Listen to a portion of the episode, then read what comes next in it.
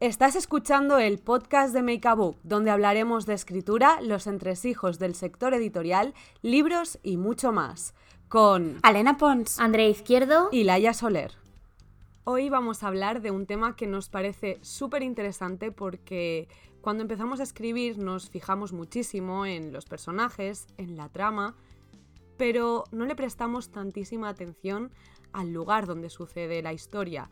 Hoy queremos hablar de la ambientación, de cómo de importante es para nosotras y bueno, un poco pues cómo nos enfrentamos a ese momento en que tenemos una idea en la cabeza, sabemos que sucede en un lugar determinado y tenemos que empezar a investigar y a desarrollar todo ese mundo para que nuestros personajes se muevan en él de forma eh, coherente y algo interesante, es decir, que la ambientación sea algo más que simplemente un escenario.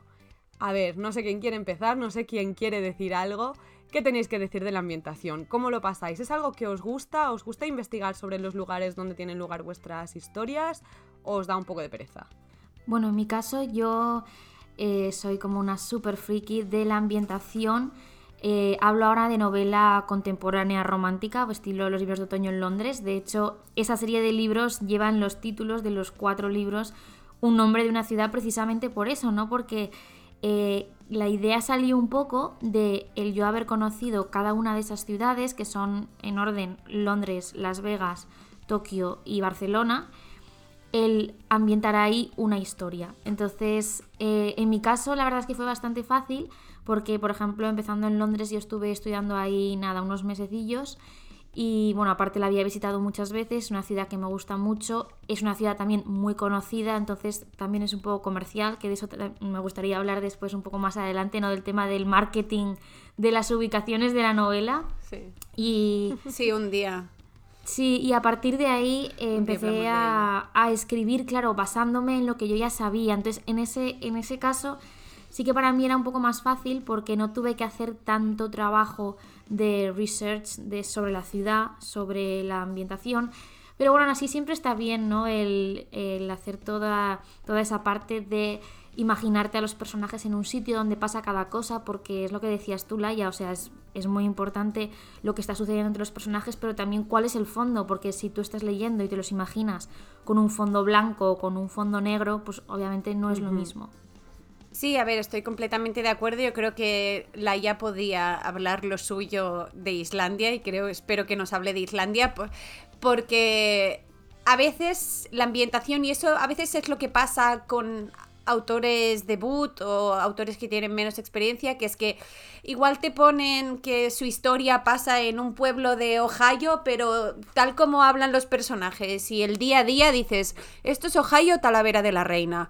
eh, en Ohio, calimocho no se toma, ¿eh? Sí, exacto. Eh, eh, eh, cosas así, ¿no? A veces sí que es verdad que muchas veces, especialmente en cierto tipo de novelas, pues tampoco pesa tanto y dices, bueno, mm, da igual, porque la gente se imagina un instituto y dices, vale, pues ya tienes en tu mente suficientes institutos americanos como para imaginártelo y tal, pero si tú trabajas la ambientación, yo creo que es algo que la ambientación puede ser un personaje más y puede aportarte muchísimo. Y yo creo que...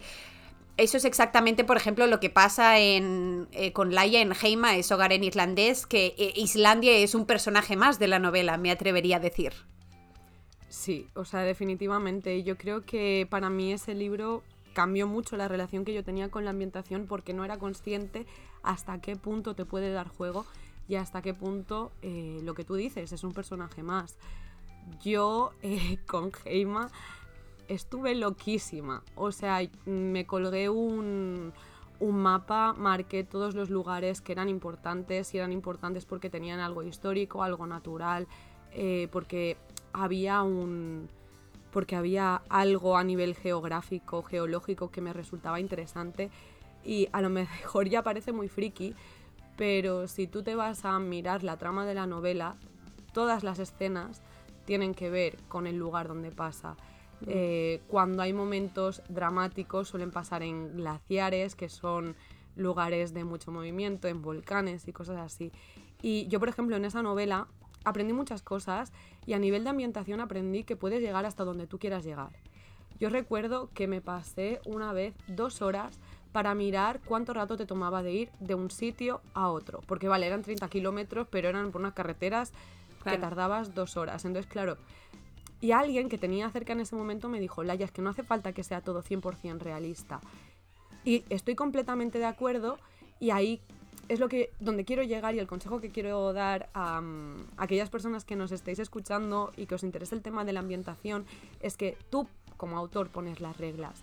Yo en ese libro dije, quiero que todo sea 100% realista, porque quiero transmitir eh, lo que a mí me transmitió Islandia. Para prepararlo, pues eso, tuve el mapa, me leí el diario de cuando había estado ahí, que un poco pues nace de lo que decía antes Andrea, de una experiencia personal, pero aparte me leí un montón de libros eh, de no ficción eh, sobre Islandia porque me parecía que me podía ayudar a entender mejor un poco el mood de ese país y es algo que suelo hacer después, también lo hice con la geografía de tu recuerdo, eh, leyendo sobre Irlanda. El resumen de ese libro es son unos poetas muy borrachos. es lo que aprendí yo con, ese libro. Eh, y lo, donde quería ir para resumir es que con Islandia me volví loca y quería que todo fuera 100%, pero por ejemplo también puedes hacer como en la geografía de tu recuerdo, que yo lo ambienté en, en Irlanda, pero en un pueblo que no existía. Hmm. Porque dije, yo ya está, yo ya no puedo seguir contando kilómetros. Mm, te puedes inventar una ambientación basada en la realidad también. Yo quería preguntar por qué todavía no te han hecho embajadora de Islandia. Porque aquí pues en no España lo, sé. Amigos, por favor. yo, todo el mundo que conozco que ha leído el libro, quiere ir. Yo la primera, así que todavía estoy esperando ese road trip por Islandia. No, pero lo que os quería preguntar, que me ha parecido muy interesante, Laia, que lo has, eh, bueno, lo has intuido así un poco por encima, el tema de hasta qué punto tenemos que ser exactos, tenemos que ser realistas con la ubicación, etcétera. Y yo quería preguntaros a ver si os ha pasado el tener ese miedo a meter la pata, a equivocaros con una cosa y que luego venga mm. alguien a deciros, pues esto no es así porque yo he vivido 800 millones de años en esta ciudad y esto no lo he visto pasar nunca, no tienes ni idea, no mm. sé qué, no sé cuántos. Por ejemplo, ¿a ti, Elena, te ha sucedido alguna vez? Bueno, a, mí lo que me pasó es que, claro, a ver, en Hielo y Plata, porque hoy estamos hablando de contemporánea, pues básicamente lo que hago es que todos los patinadores son inventados, pero la temporada de patinaje que en la que lo centré, que es la 2015-2016, eh, existió, pasó, entonces los, los, campeonatos tienen lugar en el sitio que tuvieron lugar en, esa época, entonces todo eh, intenté ser muy fiel sobre esto, pero sí que es verdad que a veces por cosas de la trama y tal no me cuadraba, con lo cual al principio de la novela lo primero que hay es una nota aclaratoria diciendo, para cubrirme yo también, decir, eh, todo, todo es pura coincidencia, pero aparte, o sea, he intentado ser fiel, pero por ejemplo también porque he usado como a las federaciones de patinaje aparecen y a veces, y claro, y son un personaje más, y dices, bueno, no quiero que me venga la federación de verdad a decirme, niña, eh, difamación. Entonces, con, lo cual, mm, digamos, hice una notita, un disclaimer eh, para cubrirme. Y yo creo que el, miedo existe y sobre todo tenía miedo de que patinadores de verdad me dijeran, bueno, pues que este campeonato exactamente todo esto no fue así. Sí que es verdad que, por ejemplo, tuve la suerte de que pude, podía ver los, los campeonatos y entonces pues hasta cierto punto, pero yo creo que, bueno, tienes que hacer tu trabajo de investigación, pero tampoco obsesionarte. Luego también siempre es útil si puedes o tener acceso a fuentes, a personas que estuvieron ahí, preguntarles un poco y ya está. Pero luego al final, si alguien tal, es decirle, bueno, esto es una novela, ¿sabes? O sea, me sabe mal si, si en otoño en Londres, pues un día el té no lo hiciste a las 5 y lo hiciste a las 5 y cuarto. No pasa nada, ¿sabes? O sea, lo siento, reina de Inglaterra, no pasa nada. Em, que al final es, esto es una novela. Al final siempre puedes acabar con, si alguien se queja, eh, esto es una novela. Yo creo que nunca lo he pasado peor esperando como un feedback de alguien que me de alguien que ha leído un libro mío como cuando le dije Heimas Hogar en islandés a mi profesora de islandés. Que esa señora es de ahí y yo, me va a pegar, que estoy diciendo que esta gente es maravillosa y que creen los elfos y me va a venir, Laia, no somos tan tontis. Sí. Pero la verdad es que yo lo que aprendí con eso es que seguramente vio cosas que no, porque al final yo no soy islandesa, yo no estoy ahí, eh, habrá estereotipos, pero que se quedan con lo bueno. Y yo creo que hablando de ambientación nos tenemos que quedar con lo bueno. Y mientras todo sea coherente, hmm. quiero decir, mientras no me digas que en un pueblito eh, de la campiña inglesa te fuiste a comprar café eh, o, calimocho al Carrefour de la mañana y estaba el señor claro sí estaba el Carrefour abierto si tiene pues. Para mí bueno, ese es el consejo. Cuando nos enfrentamos a una ambientación especialmente si es nueva eh, que las cosas tengan sentido. A veces hay que cambiar la realidad para que todo tenga todo cuadre. Y diré una última cosa que tiene que ver con un comentario que ha hecho Andrea al principio sobre lo de ser comercial, que yo creo que a veces hay mucha manía de situar novelas en ciertos sitios porque creemos que eso vende más, especialmente en muchísimos casos de eh, novela contemporánea romántica y los autores son de aquí y eso, y pasa en el típico puebluche de Ohio, que, que, que ¿por qué? que no te aporta nada, o sea, si yo creo que hay que reivindicar un poco ese en plan, pues sitúalo en tu pueblo, sitúalo en Gandía, sitúalo, que también seguro que hay cosas más interesantes y, seguro que te saldrá mejor.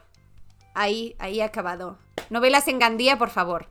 Yo te entiendo, pero por el momento no tengo en mis planes escribir una novela ambientada en Lleida. Lo siento, Lleida, yo te quiero muchito y, a tu niebla también, pero no estamos en ese punto. Eh, pero creo que nos quedamos con este tema para un próximo podcast que se nos ha acabado el tiempo, pero nos resulta muy interesante eh, hablar de las ambientaciones, de lo comercial que puede ser ambientarlo en un sitio o en otro. Y nos quedamos también con otro tema en el tintero, que será hablar de las ambientaciones en libros de fantasía. Ahí ya dejaremos hablar muchísimo más a, a Elena y a Andrea. Y por el momento, hasta aquí el podcast. Esperamos que os haya ayudado o guiado eh, de algún modo y nos escuchamos en el próximo episodio. Adiós. Chao.